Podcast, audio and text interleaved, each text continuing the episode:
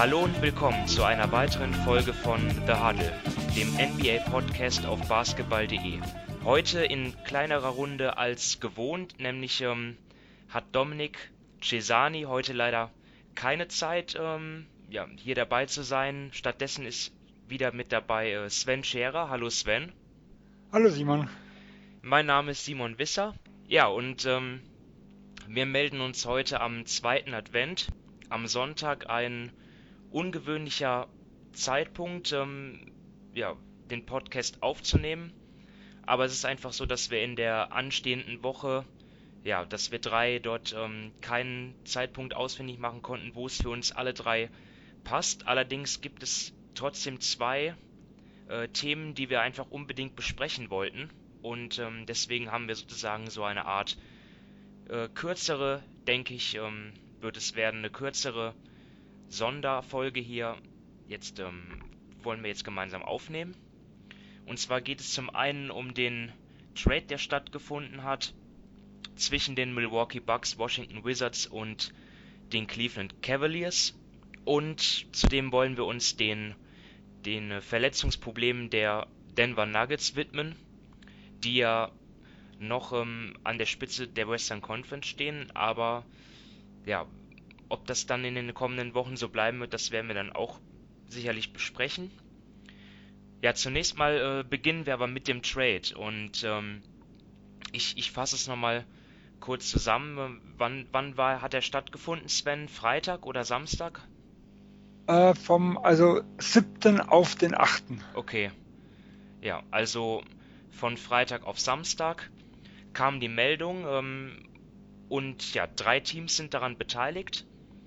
Und ja, ich, ich ähm, stelle mal kurz vor, wie der Deal gelaufen ist. Also die Milwaukee Bucks schicken ähm, Point Guard Matthew Dellavedova und Big Man John Hansen sowie ihren Erstrundenpick im Jahr 2021 und auch ähm, ihren Zweitrundenpick im selben Jahr nach Cleveland und erhalten dafür Point Guard George Hill von den Cleveland Cavaliers und ja, zu dem Erstrundenpick ist weiterhin zu sagen, dass der halt ähm, ja, relativ stark geschützt ist. Auf jeden Fall Lottery Protected im Jahr 2021 und ähm, dann auch 2022 Top 10, äh, genauso wie 2023 und erst 2025 würde er dann in ähm, ja, zu zwei Zweitrunden-Picks werden, wenn er 2024 ähm, ja auch in den Top 8 liegt,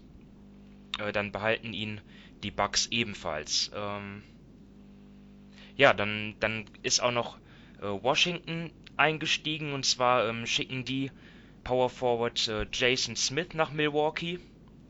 Ebenfalls ähm, einen Zweitrunden-Pick im Jahr 2021 und erhalten Sam Decker aus Cleveland dafür.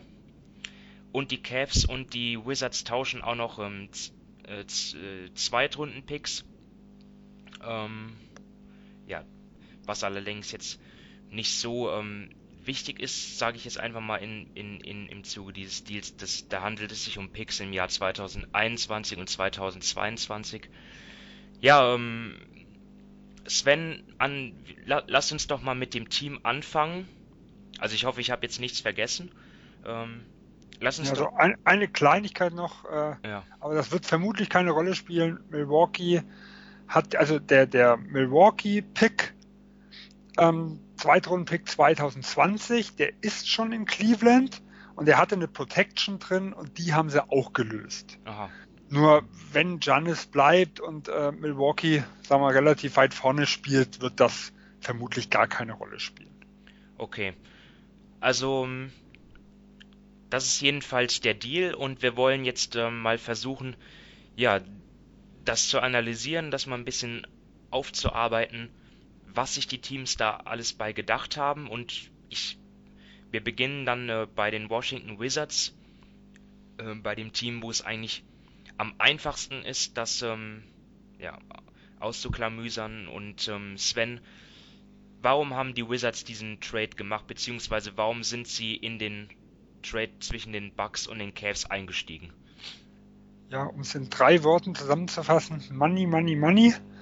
Äh, Washington hat einfach, also der Hauptgrund aus meiner Sicht war, sie haben 4,7 Millionen Luxussteuer gespart äh, bisher. Wenn man sich die Leistung dieses Teams anschaut, wäre ich als Besitzer auch nicht begeistert. Ähm, da knapp, zwei, knapp 15 Millionen, die sie bisher bezahlt haben, also an Luxussteuer auf den Tisch zu setzen. Äh, und diese 4,7 Millionen ist ihnen dieser Zweitrunden-Pick wert. Und das haben wir in den vergangenen Jahren öfters gesehen, dass so dieses klassische Luxussteuersparen mit, also überwiegend mit Zweitrunden-Picks äh, honoriert wird. Ich denke, Sam Decker ist vom reinen Talentlevel äh, auch noch ein Upgrade zu, zu, Jason Smith, aber Sam Decker hat dieses Jahr neun Spiele gemacht, ist seitdem wieder verletzt, sollte jetzt eigentlich wieder zurückkommen hieß aber, äh, ja, der Timetable wird wieder nicht eingehalten. Und er hatte ja in den letzten Jahren eigentlich mit Rücken und mit allem immer wieder mit gesundheitlichen Problemen zu kämpfen. Also ich sag mal, er ist halt so ein bisschen der Freischuss, wenn es funktioniert, äh, okay. Ähm, der Hauptgrund ist das Geld. Ja, so vom Sportlichen gesehen, weiß nicht, ob die Wizards ähm, damit weiterkommen. Decker hat zwar bessere Stats aufgelegt in dieser Saison, hat allerdings auch mehr gespielt. Jason Smith ähm, stand 10,8 Minuten äh, pro Spiel auf dem Parkett in 12 Partien, 3,7 Punkte, 3,1 Rebounds, 1 Assist, also jetzt nicht der riesige Verlust und ähm, Smith und Decker haben beide Deals, die auslaufen, das heißt, die Wizards sparen einfach ja in, in diesem Jahr ähm, einfach an, an, an, Luxussteuer, an Gehältern ein und ähm, ja, dass Sam Decker jetzt aber eine große Rolle spielt in den langfristigen Planungen der Wizards, davon gehen wir jetzt erstmal nicht aus, oder? Nee, also ich gehe jetzt davon nicht aus, weil vor allem sie müssten ihn ja dann auch wieder halten und da wird es nachher auch wieder am Geld scheitern. Also Sam Decker, wie gesagt, ist, war 16. Pick damals von den Rockets. Er ist ein sag mal, er galt als solider Rollenspieler in der Hinsicht, das wurde ihm so zugetraut, äh, war viel verletzt, hat es auch nie wirklich zeigen können. Und man weiß es nie, im neuen Team ist immer eine neue Chance, aber ob jetzt die Wizards gut für die Entwicklung eines jungen Spielers sind, ähm, lassen wir mal dahingestellt. Ja. Ähm, ist auch die Frage, ähm, ob er da jetzt viel Spielzeit bekommt. Er hat ja auch dort ja, mit mit Porter und Uber auch Konkurrenz. Ich glaube, das ist ja auch die, sind ja auch die Positionen, wo die Wizards noch am besten besetzt sind. Ähm, ja, und Troy Brown, den sie auch dieses Jahr gepickt haben, ja. auf den werden sie sich am mehr Wert legen. Gut, was wir halt nicht wissen bei Washington, es wird ja womöglich noch nicht zu Ende sein. Also es sind ja noch knapp zwei Monate, äh, wo irgendwelche Deals eingefädelt werden können. Wer denn dann noch wirklich im Kader steht, kann sein, es ist unverändert, aber es kann auch komplett anders aussehen. Also vielleicht bekommt er ja äh, seine Chance, aber derzeit, also beim derzeitigen Kader, A, er muss erstmal fit werden und zum Zweiten sehe ich da an Joy Brown jemanden, den ich eher, dem ich eher Spielzeit geben würde, erstmal wie im Sam Decker. Ja, okay, dann kommen wir zu den Cavs, die jetzt nach Kyle Korver auch einen zweiten Veteranen abgegeben haben mit George Hill und ja, dafür dann die ähm, etwas länger laufenden Deals von Matthew Della Vedova und John Hansen aufgenommen haben. Damit wurden sie dann auch mit ähm, Picks belohnt. Ähm, Sven, was, was steckt da dahinter?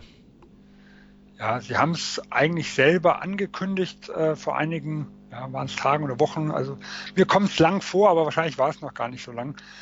Sie sind mittlerweile bereit, äh, Gehälter aufzunehmen um ihre zukünftige Situation, also vor allem im Assets-Bereich, zu verbessern. Das Ganze ist mit Kyle Korver passiert, wo sie ja Zweitrunden-Picks bekommen haben. Und dasselbe haben sie hier auch wieder gemacht. Ähm, George Hill ist für Cleveland de facto ein fast auslaufender Vertrag gewesen, weil er hat zwar eigentlich nächstes Jahr noch 18 Millionen in den Büchern stehen, aber nur eine Million davon sind garantiert so wie momentan sich Cleveland präsentiert, hätten sie diese 18 Millionen niemals bezahlt. Das heißt, sie haben einen fast auslaufenden Vertrag gegen äh, zwei Verträge eingetauscht, die jetzt noch zwei Jahre laufen und haben sich einfach dafür bezahlen lassen. Ja, und ähm, ich denke mal, das ist auch ein ganz klares Zeichen, äh, dass Colin Sexton, der eh von den Cavs jetzt aufgebaut werden, werden wird als neuer Point, Point Guard, ähm, ja, dass der vermutlich noch mehr Spielzeit behält oder ja, auf jeden Fall ist es so, dass die Cavs sich auch damit ja von allen sportlichen Ambitionen sicherlich verabschieden. Äh, das kann man, glaube ich, so sagen, oder? Es geht jetzt ja, um die Entwicklung der jungen Spieler. Ich glaube, das haben sie sich schon. Also würde ich jetzt einfach mal sagen, äh, die letzten Auftritte, trotz dem ein oder anderen Überraschungssieg, den sie hatten, aber sah nicht so aus, als ob sie irgendeine Rolle im Playoff-Rennen spielen. Kevin Love ist noch einige Wochen davon entfernt, zurückzukommen. Ähm, wie gesagt, Hill natürlich, der, der Trade, der für die sportlichen Ambitionen war das eine ganz klare Geschichte, genauso wie Kai Korver, dass sie eigentlich dann nicht mehr mitspielen. Ich glaube, vielleicht noch die Randnotiz, ähm, mit Delhi kommt ja ein Meister wieder zurück, der in Cleveland ja auch sehr, sehr beliebt war. Ja, das hat man jetzt ähm, auch schon beim ersten Spiel gesehen, ja. Ja, also der in Milwaukee ja kaum mehr eine Rolle spielte. Und da könnte ich mir vorstellen, dass er halt zumindest wieder ein bisschen bessere Leistung in Cleveland bringen wird äh, und dass er halt so wieder ein bisschen Energie mit reinbringt und die Leute ein bisschen anstachelt. Und das ist ja für ein Team, was nicht viele Siege holen wird in dieser Saison, ja kein schlechter Nebeneffekt. Okay, ja, und dann abschließend schauen wir uns den Deal aus der Sicht der Milwaukee Bucks an, die ja jetzt, wenn man sportlich sieht, natürlich eine Menge abgegeben haben für George Hill, aber dort stecken ja noch andere Motivationen dahinter, oder? Das kannst du dann ja auch jetzt interpretieren. Was haben sich die Bucks dabei gedacht? Ja, also ich finde den Deal aus Milwaukee Sicht sehr interessant und auch deutlich komplexer, wie er auf den ersten Blick scheinte. Ähm, also erstmal gehe ich nochmal kurz auf den Pick ein. Der Pick, der eigentlich ein 2021er ist, wird nicht 2021 nach Cleveland gehen so viel steht heute schon nahezu fest. Warum? Äh, die Phoenix Suns haben ja den diesjährigen Bucks-Pick, aber der geht nur nach Phoenix, ähm, wenn er nicht in die Bereiche 17 bis 30 fällt. Also wie gesagt, dass sie in die Playoffs kommen, davon gehen wir ja sowieso mit aus. Ähm, also von dem her wird er nicht dieses Jahr nach Phoenix gehen, sondern voraussichtlich erst im nächsten Jahr, 2020. Bedeutet, den 2021er Pick kann Milwaukee nicht traden. Also er wird 2022, 2023, äh, 24 oder wie gesagt im allerschlimmsten Fall nie nach Cleveland gehen. Also das ist natürlich das Risiko, was Cleveland auch noch mit eingegangen ist. Der 2021er steht dort nur auf dem Papier. Äh, es heißt quasi zwei Jahre nachdem der Phoenix Pick rausgegangen ist. Ähm, das einfach nur nochmal zur, zur Klarstellung, was mit dem Pick mit angeht. Ähm, ich sag mal, es gibt für mich äh, einmal der sportliche Bereich für Milwaukee. Für mich ist Hill, äh, George Hill ein klares Upgrade gegen Richtung äh, Hansen und Delhi. Warum? Äh, John Hansen fällt eh mindestens noch zehn Wochen aus. Ähm, wird also frühestens so Ende der Regular Season, in den letzten vier, fünf Wochen zurückerwartet. Und eigentlich ist Milwaukee, wenn es Richtung Playoffs geht, auf den großen Positionen gut genug besetzt weil äh, ja, wir haben ja einen, einen Lopez, wir haben einen Ilyasova, der auf Center spielen kann. Sound Maker hat letztes Jahr zumindest in den Playoff angedeutet, dass er auch mal Leistungen zeigen kann. Und im Normalfall wird eh nicht mit vielen Bigs gespielt. Also von dem her sehe ich jetzt so der, die sportliche Geschichte der Hansen-Verlust nicht als allzu groß und Hill ist ein klares Upgrade gegen Richtung, äh, in Richtung Delhi, weil wie gesagt, Delhi ist aus der Rotation nahezu rausgefallen. George Hill kämpft zwar immer wieder mit, mit Verletzungssorgen, ähm, aber er hat auch letztes Jahr bei den, in der ersten Runde gegen Indiana gezeigt, dass wenn er dann auf dem Parkett steht, dann war er so die zweite Option in den entscheidenden Spielen. Mit ihm konnte man mal ein Pick and Roll laufen. Er hat so äh, LeBron James am besten entlastet, was das Playmaking angeht. Äh, und gerade wenn wir einfach mal gucken, Richtung Eric Bledsoe im letzten jährigen Playoffs, wo er relativ enttäuscht hat, ist er sowohl der Backup wie auch der, sagen wir mal, die Notfallhilfe, wenn ein Bledsoe wieder enttäuscht. Also so viel wie aus meiner sportlichen Sicht. Ich weiß nicht, ob du sportlich noch was hinzuzufügen hast. Also ich weiß es nicht, wie ähm, George Hill, wie viele Minuten er jetzt gemeinsam mit Janis Antetokounmpo auf dem Feld stehen wird, weil er wird ja ganz klar der Backup nur sein ähm, von Eric Bledsoe.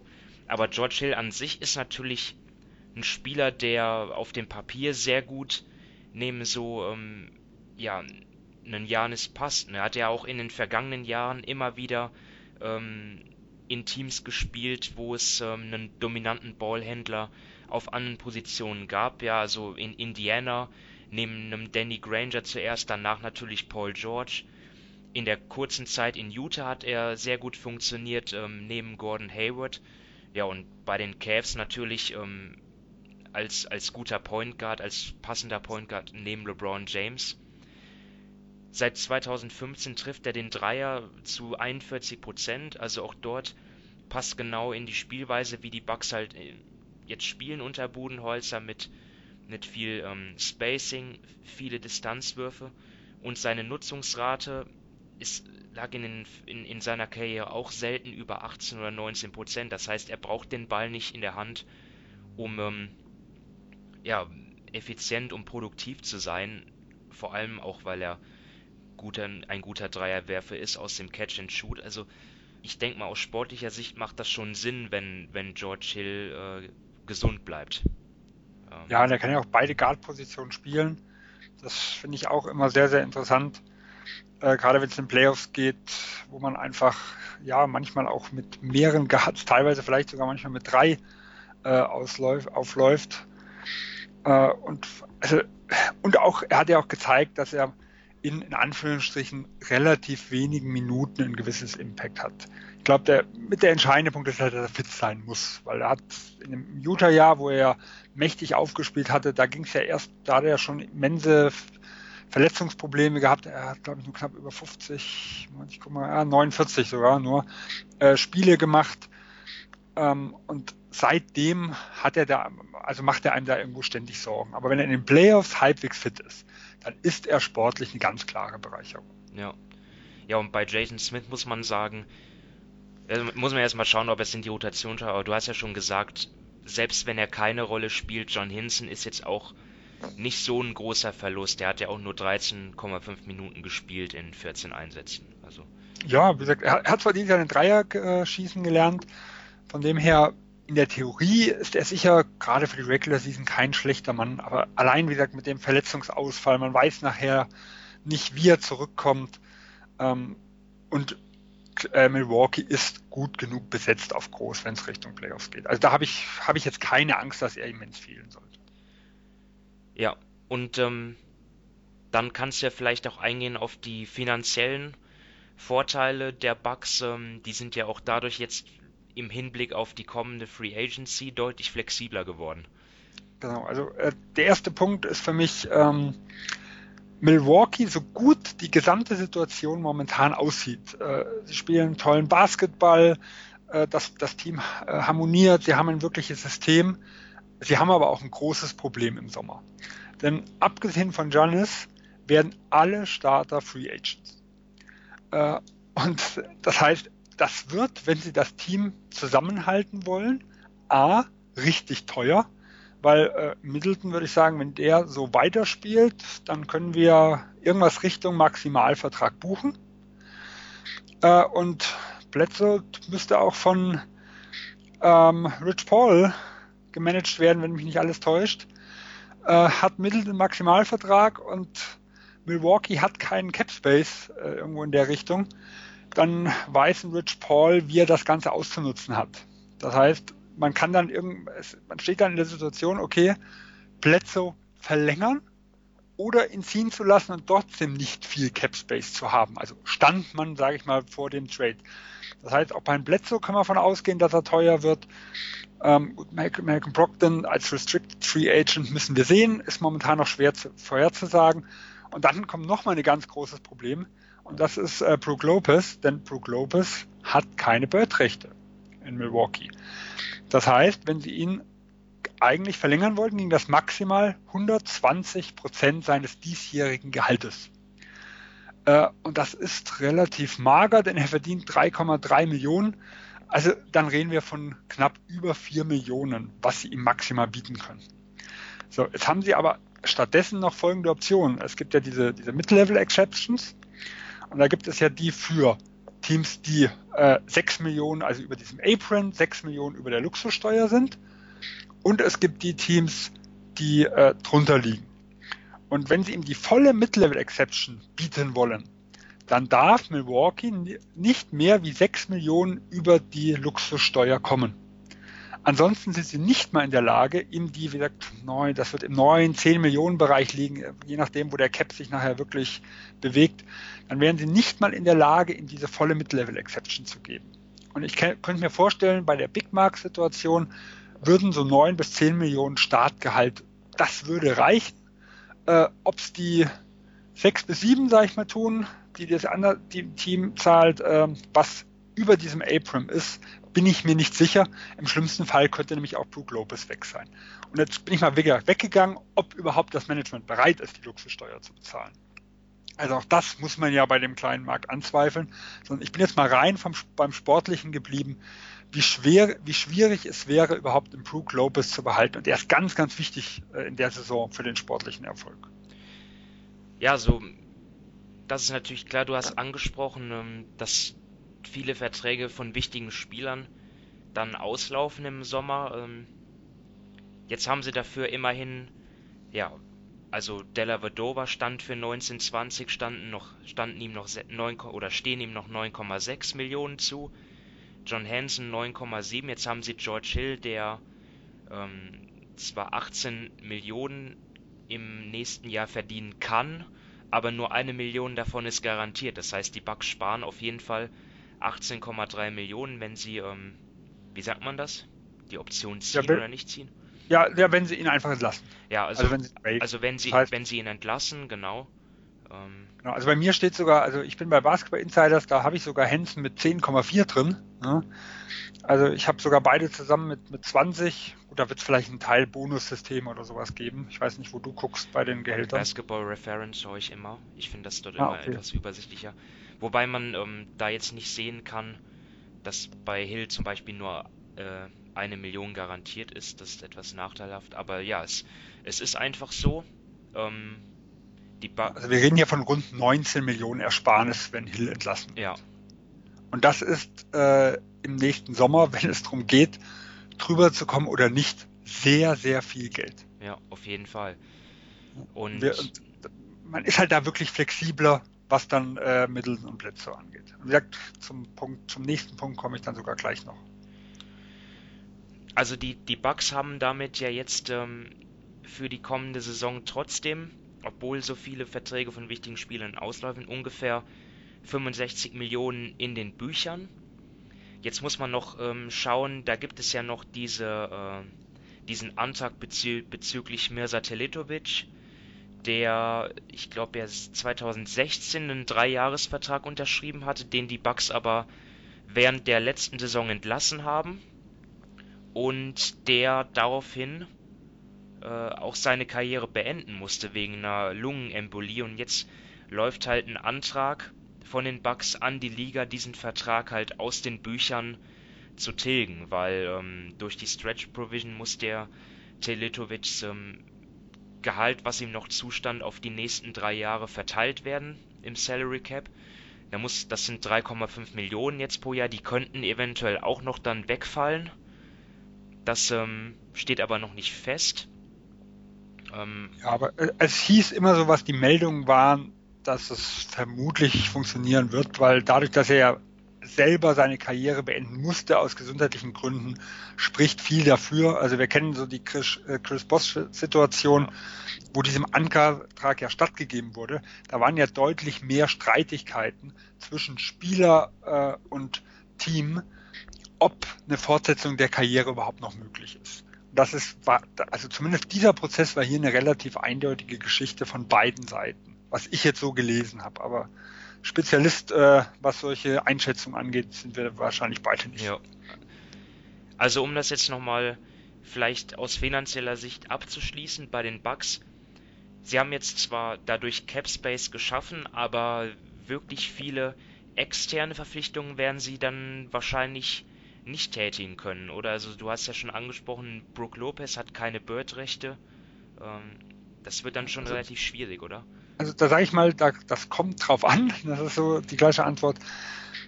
Wir, also wir gehen ja erstmal von grundsätzlich davon aus, äh, dass sie Middleton halten können. So, das wäre die Optimallösung und dann macht es auch am meisten Sinn zu sagen, gut, wir bleiben über dem Salary Cap, also wir halten Middleton, wir halten Bledsoe, wir halten Malcolm Brockton und schauen dann, dass wir über die Mid-Level Exception Brook Lopez auch noch irgendwo halten. Ähm, jetzt nehmen wir aber mal das Horrorszenario. Chris Middleton geht von sich aus. Dann reden wir plötzlich von einem Team, was, sagen wir, rund, je nachdem, was wie gesagt mit Teletovic passiert, äh, je nachdem, wo dann der Pick dieses Jahr landet, je nachdem, welche Optionen, welche Garantien sie ziehen. Aber das rund ein Maximalvertrag zur Verfügung hat. Das heißt, dann wäre auch nochmal die Möglichkeit zu sagen, nee, jetzt wollen wir Bledsoe nicht halten, weil jetzt gucken wir lieber erstmal, wenn Middleton geht, wie kriege ich den zweiten Star neben Giannis? Und das ist Eric Bledsoe einfach nicht. Eric Bledsoe ist für mich halt einer, den man halten kann, wenn man eh kaum finanzielle Flexibilität hat. Nur wenn wirklich Middleton geht, dann kann man halt auch auf den Plan B umsteigen und kann sagen, hier, wir haben, sagen wir mal, den vielleicht derzeitigen MVP, zumindest hatten wir ihn ja alle, hatten wir ihn alle drei gewählt vor zwei Wochen. Stand jetzt, ja. Stand, genau, Stand jetzt. Also äh, wir haben einen äh, absoluten MVP-Kandidaten hier. Äh, wir können Maximalgehalt vergeben. Vielleicht ist das selbst mit einem Markt wie Milwaukee äh, reizvoll für, ich sag mal, Kemba Walker, wenn Charlotte dieses Jahr die Playoffs verpasst und wenn dort alles den Bach runtergeht. Vielleicht kriegen wir dann einen Spieler, der besser ist wie Eric Bledsoe. Ähm, diese Option wäre mit mit, mit Delhi und mit Hansen nicht da gewesen. Weil wir hätten von den 30, äh, 30, 40 Millionen, wie gesagt, die die an Cap Space irgendwo haben, wären 20 Millionen weg gewesen. So, dann reden wir plötzlich nur noch von rund 20 Millionen Cap Space irgendwo. Und für 20 Millionen, das ist eine ganz andere Hausnummer. Dafür kann ich äh, einen nächsten Star einfach nicht holen. Milwaukee hat sich einfach die Option geschaffen, selbst wenn Middleton geht, auf dem Free Agent Markt für einen äh, Ersatz, sag ich mal, für einen Ersatz da auch nochmal tätig zu werden. Und ich finde, das ist ein ganz, ganz wichtiger Punkt, der da auch vergessen wird ähm, bei jetzt der ganzen Geschichte. Ja, also letztendlich ähm, kann man sagen, dass jetzt kein Deal, der jetzt ähm, eines der Teams sportlich jetzt, also dass, dass der jetzt sportlich ähm, wirklich viel verändert. Es sei denn, George Hill ähm, liefert ab wie noch vor zwei, drei Jahren. Dann ähm, wird er auch die Bucks nochmal weiterbringen und zu einem besseren Team machen. Aber ansonsten halt vor allem aus finanzieller Sicht ähm, halt interessant, vor allem wenn wir halt auf die Bucks schauen und auf deren Zukunft. Genau. Sie haben aber, das muss man auch noch mit dazu sagen, äh, eine, äh, ja, also eins mussten sie schluck, äh, also einen Rückschlag haben sie bekommen, weil dadurch, dass sie ja den Phoenix-Pick, also vermutlich 2020 abgeben und dann äh, irgendwann zwischen 2022 und 2024 äh, den Pick jetzt an die Cleveland Cavaliers, sind sie sehr, sehr eingeschränkt, wenn es darum geht, nochmal einen Pick irgendwo zu traden in den nächsten Jahren, weil nach aktuellem Stand man kann keine zwei Picks in Folge traden und man kann Picks bis maximal 2025 traden, weil nur die nächsten sieben Picks können überhaupt getradet werden. Bedeutet, Sie könnten maximal sagen, okay, wir gehen von aus, der 2022er geht wirklich rüber nach Cleveland. Sie können maximal noch einmal einem Team sagen, zwei Jahre später. Nur Giannis könnte auch theoretisch 2021 gehen. Dann kann es sein, der Erstrunden-Pick zieht sich nach hinten hin und dieser Erstrunden-Pick, den sie jetzt nochmal vertraden könnten, wird kein Erstrunden-Pick mehr sein. Dasselbe musste zum Beispiel äh, Orlando erfahren. Die hatten ja den Lakers-Pick eigentlich 2019. Auch da hieß es aber, das ist nur möglich, wenn Philadelphia den, äh, den Pick bekommen hätte 2017, weil es mussten zwei Jahre dazwischen sein. Sie haben ihn jetzt 2018 gekriegt. Und da es damals aus dem Dwight Howard-Deal äh, war, im Jahr 2012, war kein Deal über 2019 hinaus zu traden. Und was hat sich für Orlando getan? Der 2019er eigentlich Erstrundenpick wurde zu zwei Zweitrundenpicks. Also das ist so ein gefährlicher, sage ich mal, Erstrundenpick. Und das schränkt natürlich Milwaukee ein, wenn sie sagen, wir wollen jetzt nochmal tätig werden. Also ich sag mal, wir hatten ja Butler äh, vor einigen Wochen gesehen, wenn so ein Hochkaliber nochmal auf den Markt kommt und ich dann halt kein Erstrunden-Pick mehr zur Verfügung habe, dann ist es extrem schwer, ein Paket zu bilden. Selbst wenn ich vielleicht ein, zwei, drei interessante Spiele habe, oft ist so dieser Pick so nochmal das, das Salz in der Suppe irgendwo. Da hat sich natürlich Milwaukee auch noch ein bisschen eingeschränkt. Ja, ich meine, was aus den Picks in der Zukunft wird, das ähm, wissen wir eh noch nicht. Und der Deal, ähm, ja, wie viel er jetzt Milwaukee gebracht hat, werden wir noch nicht sehen, sondern halt erst, ähm, ja, dann spätestens im kommenden Sommer. Jetzt wollen wir aber noch über die Denver Nuggets reden, die ja im Moment auf Platz 3 stehen, was die Bilanz angeht, mit 17 Siegen und 9 Niederlagen in der Western Conference. Und ja, das Team hat, wie schon im letzten Jahr, als Paul Millsap längere Zeit ausfiel, ja, das Verletzungspech ähm, eingeholt. Will Barton fehlt ja schon äh, längere Zeit. Auch Gary Harris war schon raus. Ähm, jetzt kam auch zu ihm ein Update, dass er erst in drei bis vier Wochen zurückkehren wird von seiner Hüftverletzung und natürlich dann jetzt vor allem die Meldung, dass Paul Millsap der Starter auf der 4 und ja, einer der wichtigsten Spieler für das Team äh, auf beiden Seiten äh, des Parketts ja, sich den einen Zeh gebrochen hat und jetzt auch ähm, in den nächsten Wochen, vielleicht sogar Monaten nicht zur Verfügung steht. Und ähm, ja, Sven, wie wichtig ist Millsap für die ähm, Nuggets in diesem Jahr und ähm, wie verheerend schätzt du die Auswirkungen ein? Also ich halte Millsap für sehr wichtig. Äh, wir haben in den letzten Folgen schon öfters über die überraschend starke Defense der Nuggets gesprochen. Ähm, der entscheidende Unterschied von dieser Saison zur letzten Saison, rein personell gesehen, war Paul Millsap, der halt einfach dieses Jahr wieder zur Verfügung stand und im letzten Jahr am Anfang kurz und nachher nochmal, aber nicht, eigentlich nicht der gleiche war.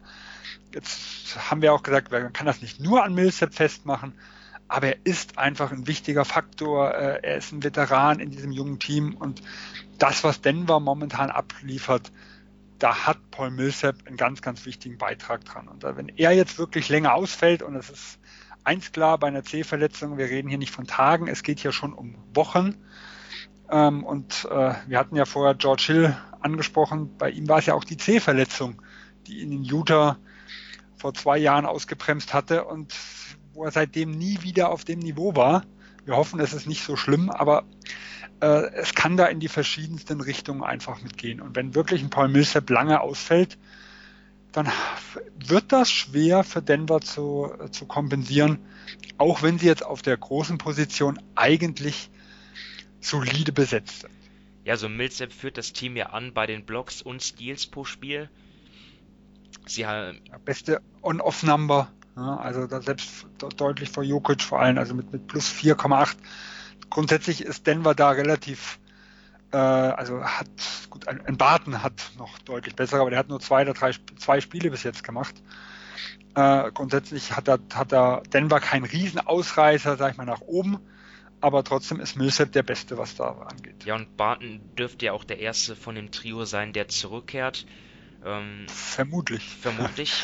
ja, ja, das ist ja, heißt ja kein Zeitplan, äh, macht Fortschritte bei der Reha ja, das ist so, äh, kann sein, in ein, zwei Wochen ist er wieder da, aber vielleicht wird auch in zwei Wochen erst nochmal geschaut, wann er denn wirklich dann wieder zurückkommen könnte. Also das ist für mich so nichtssagend, was ich da gefunden habe bei Ja, auf jeden Fall die Nuggets jetzt bis auf weiteres ohne drei Starter und sie haben auch vergangene Nacht in Atlanta verloren, was ja eigentlich was man sich was was man nicht machen sollte, wenn man ähm, Playoff-Ambition hat, dann sind das eigentlich Pflichtsiege. Jetzt, ähm, ich, ich kann ja mal den, den, den Spielplan vorlesen, gegen wen sie jetzt alles treffen. Also sie haben jetzt viele Heimspiele, aber halt gegen ja, starke Konkurrenz, ja gegen die Memphis Grizzlies, dann kommen die Oklahoma City Thunder, dann die Toronto Raptors, dann die Dallas Mavericks und dann geht es zu den Los Angeles Clippers.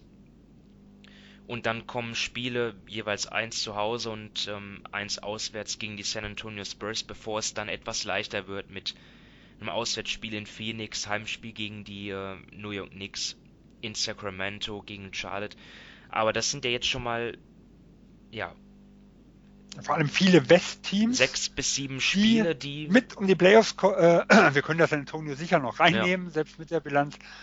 Ähm, also die mit um die Playoffs äh, kämpfen.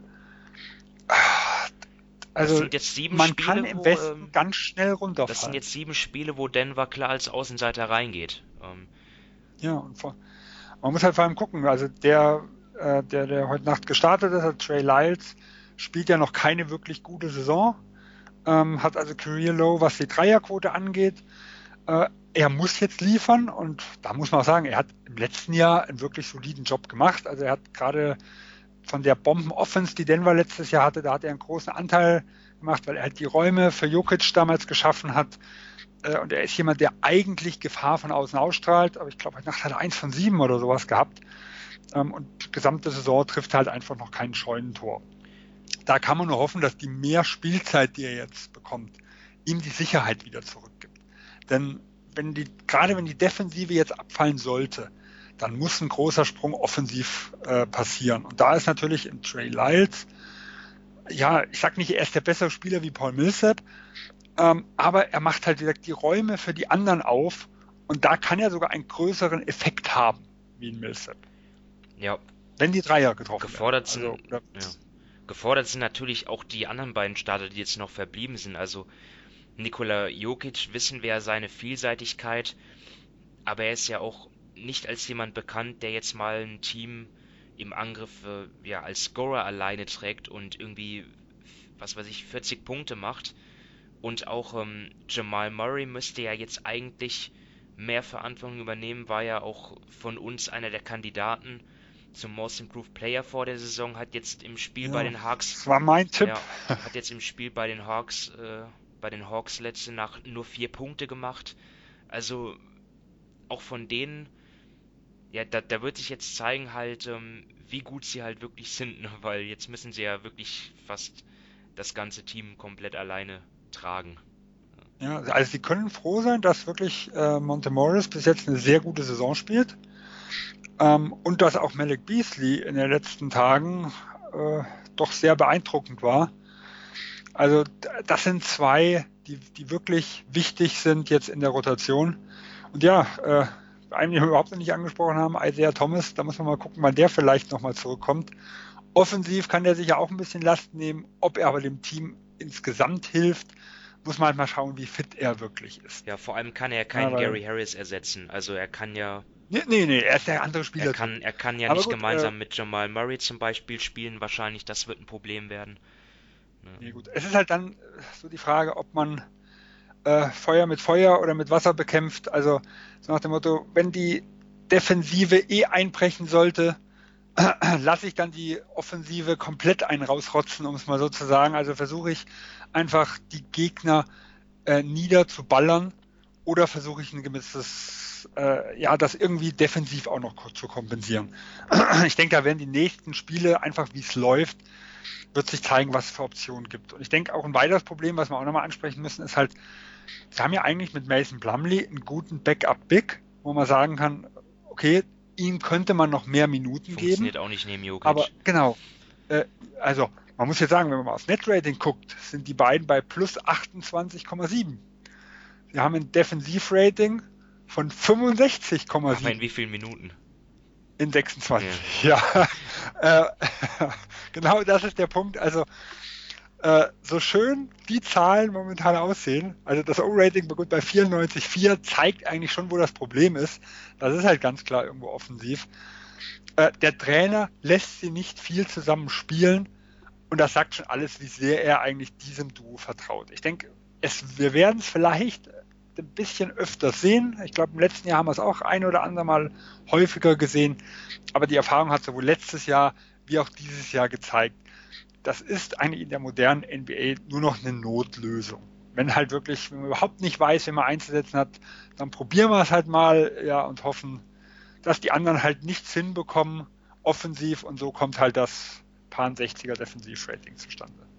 Ja, jetzt kommt für die Nuggets, die ja so gut gestartet waren, ja auch noch neben den Verletzungsproblemen erschwerend hinzu, dass sie halt im ja, stark besetzten Westen antreten und obwohl sie dort Platz 3 äh, haben und, und ähm, zwei Drittel ihrer Spiele gewinnen, haben sie ja trotzdem nur vier Siege knapp Vorsprung auf einen Nicht-Playoff-Platz. Also da ist eigentlich zu erwarten, dass es dort jetzt nach unten geht in den nächsten Wochen.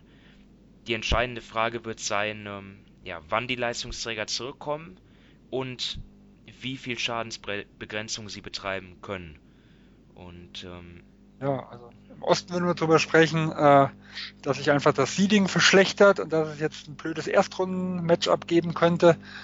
Und im Westen können wir wirklich darüber sprechen, dass ein Team, was seit 2013, also seit dem Abgang von Ujiri, von George Karl, von Andrew Iguodala, ähm, nach dieser Rekordsaison, die sie davor hatten, die noch keine einzige Playoff-Qualifikation äh, äh, mehr geschafft haben, dass sie dieses Jahr wirklich wieder drum bangen müssen. Also wir können hoffen, dass das Team einfach dieses Jahr einen deutlich souveräneren Eindruck macht, dass sie, wie gesagt, eine Verletzung wie Will Barton äh, viel, viel besser verkraftet haben, wie wir es am Anfang der Saison prognostiziert haben. Das muss man ganz klar sagen. Dass Spieler, wie gesagt, wie Hanan Gomez in diesem Jahr plötzlich wieder liefert, der im letzten Jahr überhaupt nichts gezeigt hat, dass, wie gesagt, ein Beasley ganz andere Leistungen bringt, auch wie wir vor der Saison erwartet haben, dass, dass sie es wirklich irgendwie schaffen, ähm, ja, die, die Leute, die vielleicht momentan noch keine großen Rollen hatten, da wieder reinzubringen. Und da rede ich vielleicht auch mal von einem Tyler Leiden, den wir letztes Jahr gepickt hatten. Äh, ich, kenn, ich weiß von ihm nahezu gar nichts. Ich habe ihn, glaube ich, noch nahezu nicht spielen sehen. Äh, aber vielleicht ist es ja auch wieder einen, den sie dann plötzlich auspacken und der dann plötzlich irgendwo Leistung bringt, wenn Not am Mann ist. Das ist nämlich das, was ja oft eine Mannschaft, die an sich gut funktioniert, findet ja auch oft plötzlich jemanden, den sie reinschmeißt und der dann auch die Rolle ganz gut übernimmt. Oder vielleicht aus der, äh, aus der G-League irgendjemanden auspacken. Da kam ja auch Monte Morris her. Also das ist so, ja, dieser Hoffnungsschimmer, den man irgendwo hat. Weil Denver wäre es ja wirklich zu gönnen, dass sie nach zwei, zwei neunten Plätzen, glaube ich, in Folgen dieses Jahr auch mal wieder mitspielen dürfen. Ab, mal ab Mitte April. Ja, ich will jetzt auch den Teufel nicht an die Wand malen und sie haben ja auch weiterhin Talent im, im Kader, das auch fit ist, aber ja, ich habe jetzt nichts von dem Spiel gesehen, aber in Atlanta zu verlieren ist halt schon ein schlechtes Zeichen und die Konkurrenz wird halt, die ist halt stark. Ähm, ja, das ist das Risiko, was jedes Team im Westen, sag ich mal, das nicht so top-heavy ist wie jetzt Golden State, die in Green und Curry Ausfall halt nicht mehr verkraften können. Äh, aber viele dieser Teams werden, wenn sie eine größere Verletzungspech haben, müssen sie einfach um die Playoffs bangen. Egal ob Portland, die Lakers, äh, über die Pelicans haben wir schon öfters mitgesprochen. Ähm, Verletzungen bedeutet im Westen einfach, man kann nicht mehr sicher sein, ob man die Playoffs erreicht. Ja, also das wird äh, interessant sein zu beobachten, wie sich die Nuggets jetzt schlagen ähm, ohne dieses Trio. Und ja, Sven, hast du noch was irgendwie? Nö, das wär's zu Denver. Ja, okay, und dann ähm, war es das auch schon äh, mit dieser Folge. Ähm, ja, und ähm, nochmal der Hinweis, also in der kommenden Woche leider keine neue Folge, ähm, dafür aber danach wieder ähm, da werden wir dann sicher auch wieder einiges zu besprechen haben. Und, ähm, und dann hoffentlich auch wieder mit internationaler Beteiligung. Ja. Ähm, genau. Ähm, Dominik wird dann sicherlich auch wieder am Start sein. Und ja, bis dahin erstmal danke an Sven und an die Zuhörer. Und dann würde ich sagen, wünsche ich allen eine schöne NBA-Woche. Und bis dahin. Ciao. Macht's gut. Ciao. ah.